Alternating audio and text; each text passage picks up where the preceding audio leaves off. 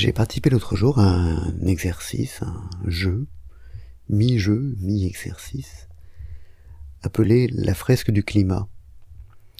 On, est plusieurs autour d'une table, table virtuelle en l'occurrence, sur laquelle on, place des cartes qui, qui représentent euh, des activités humaines euh, et des phénomènes physiques, euh, climatiques et géographiques, ou humains d'ailleurs. Et, on essaye de voir les interactions et existant entre ces, différents phénomènes.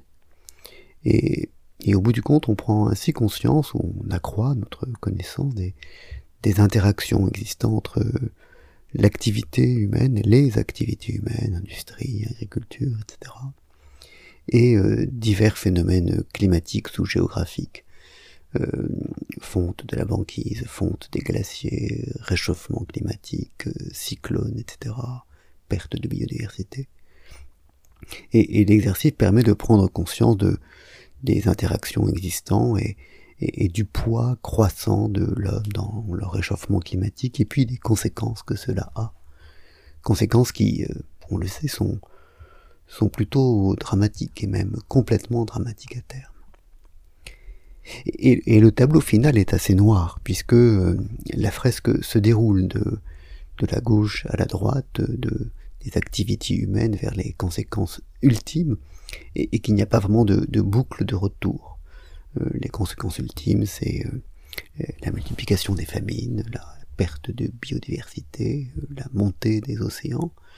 Et, il n'est pas vraiment prévu de boucle de retour où, tous ces phénomènes conduiraient à, modifier l'activité humaine.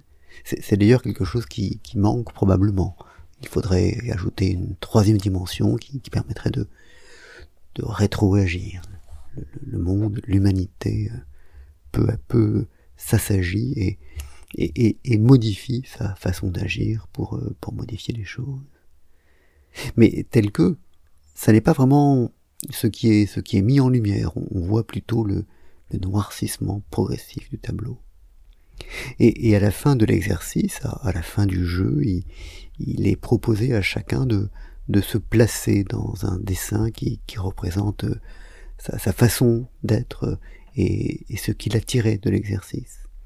Et, le dessin en question représente un, arbre, un grand arbre, euh, sur lequel, dans lequel euh, sont, sont placés des personnages mi-singes, mi-hommes. Certains grimpent à l'arbre, d'autres sont dans diverses positions assis sur ces branches, et, d'autres encore, euh, qui sont montés tout en haut, se, jettent de ces branches pour se précipiter à terre.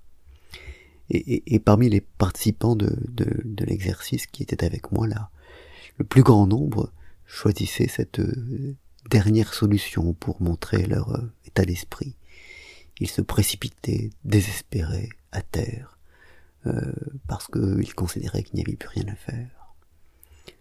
Or évidemment, se précipiter à terre n'est pas une solution qui fasse avancer les choses. Ce n'est pas ainsi qu'on sauve le monde en se suicidant. Et pourtant, c'est, cela que choisissait la majorité. Et, je pensais, ce faisant, à, une discussion que, que j'avais souvent, à plusieurs reprises avec euh, Edgar Pisani, qui se décrivait comme étant un pessimiste actif. Il voulait dire par là qu'il était euh, pessimiste fondamentalement, qu'il, jetait sur les choses un regard plutôt noir, euh, pas du tout naïf, qu'il considérait que l'avenir pouvait être euh, sombre, mais c'était un pessimiste actif. Il se battait donc pour que, son pessimisme soit battu en brèche, pour faire en sorte que la vision pessimiste qu'il avait des choses soit mise en cause, soit infirmée.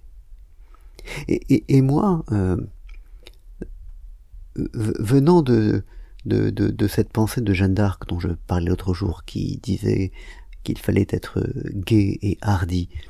Je j'utiliserai la même notion, mais en, la nommant autrement. Je, je préférerais me définir comme un, optimiste actif, c'est-à-dire quelqu'un qui qui considère qu'il faut penser que, que le monde sera clair et beau, mais mais pas dans un optimisme béat qui dirait que il suffit de ne rien faire pour que le monde soit ainsi. Non. Le monde risque d'être sombre, mais il, sans doute, il, est destiné à être clair et beau, mais il faut se battre pour qu'il le soit. C'est l'optimisme qui me conduit parce que sans optimisme, on ne peut, me semble-t-il, ne rien faire. Quand on est dans une vision pessimiste, on est désespéré et on risque effectivement de se jeter à terre. Mais ce, cet optimisme-là, il doit être défendu et construit. Ce n'est pas un optimisme béat, il ne s'agit pas de dire que le monde sera sauvé parce qu'il le sera et puis c'est tout. Le monde sera sauvé parce que nous battrons pour le sauver, mais, mais fondamentalement il sera sauvé. Imaginer qu'il puisse ne pas être sauvé ne peut conduire qu'au désespoir. Mais c'est là un, biais psychologique euh, qui, sans doute fait, fait le critérium entre les uns et les autres. Certains sont certainement plus enclins à agir dans une vision pessimiste et, d'autres plus enclins à agir dans une vision optimiste. Voilà. Voilà fresque du climat. Bonne journée.